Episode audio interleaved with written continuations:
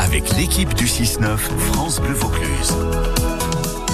Un peu de douceur, un peu de sucre, nous sommes tous accros. Et l'été, on vous raconte les trésors cachés du Vaucluse. Quel est le bonbon star de notre département, ce bonbon rouge qui est une véritable institution à Carpentras?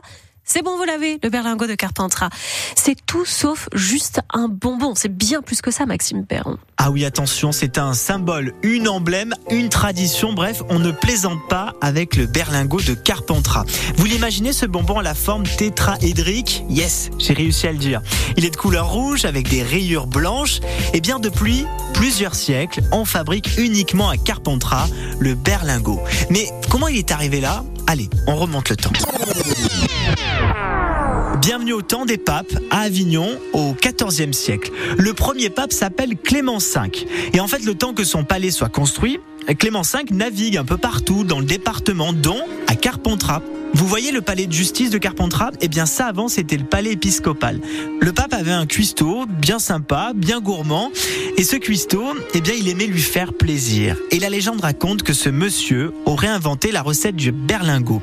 Il aurait appelé berlingot car en fait le vrai prénom du pape Clément V était Bertrand de Gau. Voilà, il y a une petite sonorité avec donc berlingot. L'épopée du berlingot de Carpentras explose véritablement en 1844, jusque dans les années 1950 et 60, où on compte jusqu'à 20 confiseurs dans la ville. En fait, cela devient une véritable industrie et beaucoup font fortune.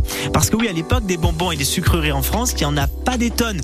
Les petites boîtes en fer pour mettre les bonbons sont aussi fabriquées à Carpentras. Et à cette époque, contrairement à aujourd'hui, où il y a plein de parfums, le berlingot est seulement à la menthe et de couleur rose. Alors pourquoi cette couleur? Eh bien tout simplement parce que nous sommes à Carpentras et que la fraise de Carpentras coule à flot. On utilise donc le confit de fruits pour fabriquer un sirop qui colore le berlingot. Oui, rien ne se perd.